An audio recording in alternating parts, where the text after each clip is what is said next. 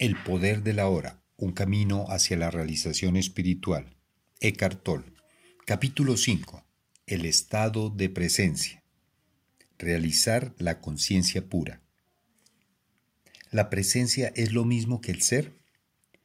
Cuando usted se vuelve consciente del ser, lo que ocurre realmente es que el ser se vuelve consciente de sí mismo. Cuando el ser se vuelve consciente de sí mismo, eso es presencia.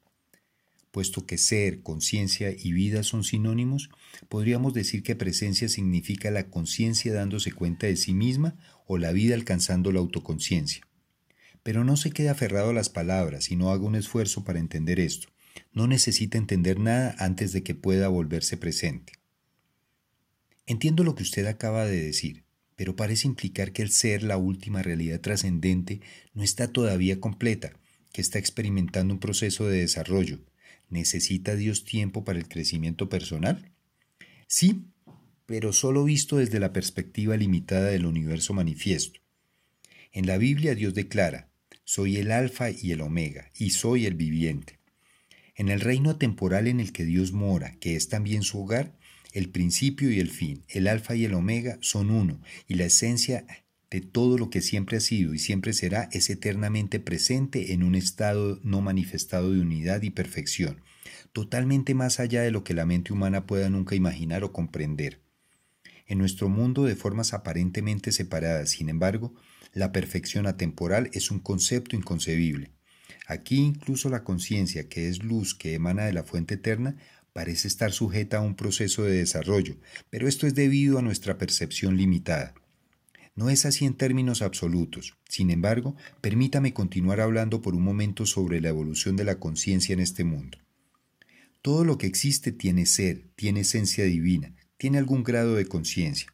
Incluso una piedra tiene una conciencia rudimentaria, de lo contrario no sería y sus átomos y moléculas se dispersarían. Todo está vivo. El sol, la tierra, las plantas, los animales, los seres humanos, todos son expresiones de conciencia en diferentes grados la conciencia que se manifiesta como forma. El mundo surge cuando la conciencia toma formas, formas de pensamiento y formas materiales. Observe los millones de formas de vida solo en este planeta, en el mar, en la tierra, en el aire, y después cada forma de vida se replica millones de veces. ¿Con qué fin? Alguien o algo está jugando un juego, un juego con la forma. Esto fue lo que los antiguos videntes de la India se preguntaron a sí mismos. Vieron el mundo como lila, una especie de juego divino que Dios está jugando. Las formas de vida individual obviamente no son muy importantes en este juego. En el mar, la mayoría de formas de vida no sobreviven más de unos minutos después de nacer. Incluso la forma humana vuelve al polvo bastante rápidamente, y cuando se ha ido es como si nunca hubiera sido. ¿Esto es trágico o cruel?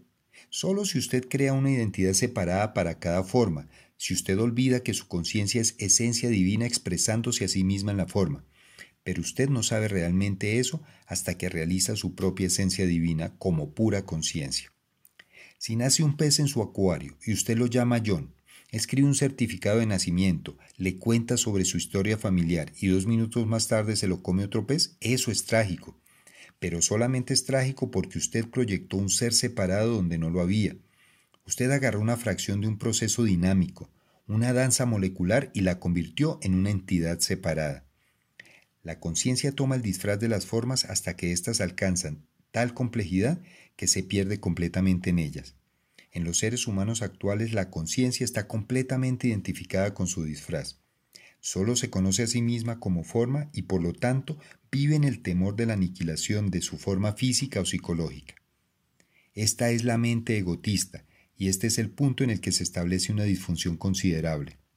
Ahora parece como si algo hubiera salido mal en algún punto a lo largo de la línea de evolución. Pero incluso esto es parte del lila, el juego divino. Finalmente, la presión del sufrimiento creado por esta disfunción aparente fuerza a la conciencia a desidentificarse de la forma y la despierta de su sueño de forma. Vuelve a recuperar autoconciencia, pero a un nivel mucho más profundo que cuando la perdió.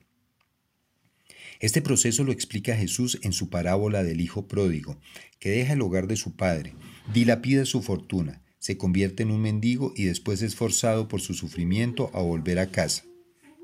Cuando lo hace, su padre lo ama más que antes. El estado del hijo es el mismo que antes, sin embargo, no es el mismo. Tiene añadida una dimensión de profundidad. La parábola describe un viaje desde la perfección inconsciente a través de la imperfección y del mal aparentes hacia la perfección consciente. ¿Puede ver hasta ahora el significado más profundo y más amplio de volverse presente como el observador de su mente?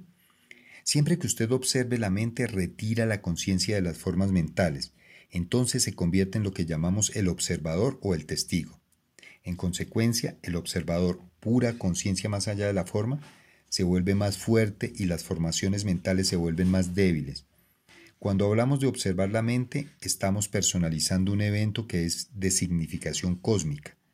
A través de usted la conciencia está despertando de su sueño de identificación con la forma y retirándose de ella. Esto prefigura y al tiempo forma parte de un evento que está probablemente todavía en el futuro lejano, en lo que concierne al tiempo cronológico. El evento es llamado el fin del mundo. Cuando la conciencia se libera de, su identificación con las formas físicas y mentales, se vuelve lo que podemos llamar conciencia pura o iluminada o presencia. Esto ha ocurrido ya en algunos individuos y parece destinado a ocurrir pronto en una escala mucho mayor, aunque no hay garantía absoluta de que ocurrirá. La mayoría de los seres humanos están todavía en las garras del modo egótico de conciencia, identificados con su mente y dominados por ella. Si no se liberan de su mente a tiempo, serán destruidos por ella. Experimentarán confusión, conflicto, violencia, enfermedad, desesperación y locura cada vez mayores. La mente egotista se ha vuelto como un barco que se hunde. Si usted no lo abandona, se hundirá con él. La mente egotista colectiva es la entidad más peligrosamente demente y destructiva que jamás habitó este planeta. ¿Qué cree que pasará en este planeta si la conciencia humana no cambia? Para la mayoría de los humanos, el único respiro de sus mentes se encuentra ya, es pasar ocasionalmente a un nivel de conciencia por debajo del pensamiento. Todo el mundo lo alcanza todas las noches durante el sueño, pero también ocurre hasta cierto punto a través del sexo, el alcohol y otras drogas que suprimen la actividad mental excesiva. Si no fuera por el alcohol, los tranquilizantes, los antidepresivos, así como las drogas ilegales, que son todos consumidos en grandes cantidades, la demencia de la mente humana sería aún mucho más evidente de lo que es ya. Creo que si fuera privada de sus drogas, una gran parte de la población se convertiría en un peligro para ella misma y para los demás. Estas drogas, por supuesto, simplemente mantienen atascadas a las personas en la disfunción. Su uso extendido solo dilata la quiebra de las viejas estructuras mentales y la emergencia de una conciencia más alta. Aunque los consumidores individuales pueden encontrar cierto alivio de la tortura diaria que les inflige su mente, la droga les impide generar suficiente presencia consciente para elevarse por encima del pensamiento y encontrar así la verdadera liberación. Volver a caer en un nivel de conciencia por debajo de la mente, que es el nivel de prepensamiento de nuestros ancestros distantes y de los animales y las plantas, no es una opción para nosotros. No hay forma de dar marcha atrás. Si la raza humana ha de sobrevivir, tendrá que avanzar al siguiente nivel. La conciencia está evolucionando en todo el universo en billones de formas. Así incluso si no lo logramos, no importaría en una escala cósmica. Nunca se pierde una ganancia en conciencia, así que simplemente se expresaría a través de alguna otra forma. Pero el mismo hecho de que yo esté hablando aquí y usted esté escuchando o leyendo esto es un signo claro de que la nueva conciencia está ganando terreno en el planeta. No hay nada personal en esto. Yo no estoy enseñándole. Usted es conciencia y se está escuchando a sí mismo. Hay un dicho oriental. El que enseña y el enseñado crean la enseñanza juntos. De cualquier forma, las palabras por sí mismas no son importantes, no son la verdad, solo señalan hacia ella. Yo hablo desde la presencia y según hablo, usted puede ser capaz de unirse conmigo en este estado. Aunque toda palabra que uso tiene una historia, por supuesto, y viene del pasado, como todo el lenguaje, las palabras que le dirijo ahora son portadoras de la energía de alta frecuencia de la presencia, aparte del significado que transmiten como palabras. El silencio es un portador aún más potente, así que cuando lea esto o me oiga hablar, hágase consciente del silencio que hay entre y bajo las palabras. Sea consciente de las brechas porque oír el silencio donde quiera que esté es una forma fácil y directa de hacerse presente. Incluso si hay ruido, hay siempre silencio bajo y entre los sonidos. Oír el silencio crea inmediatamente quietud dentro de usted. Solo la quietud que hay dentro de usted puede percibir el silencio exterior. ¿Y qué es la quietud sino presencia, conciencia liberada de las formas del pensamiento? Aquí está la realización viviente de lo que hemos estado hablando.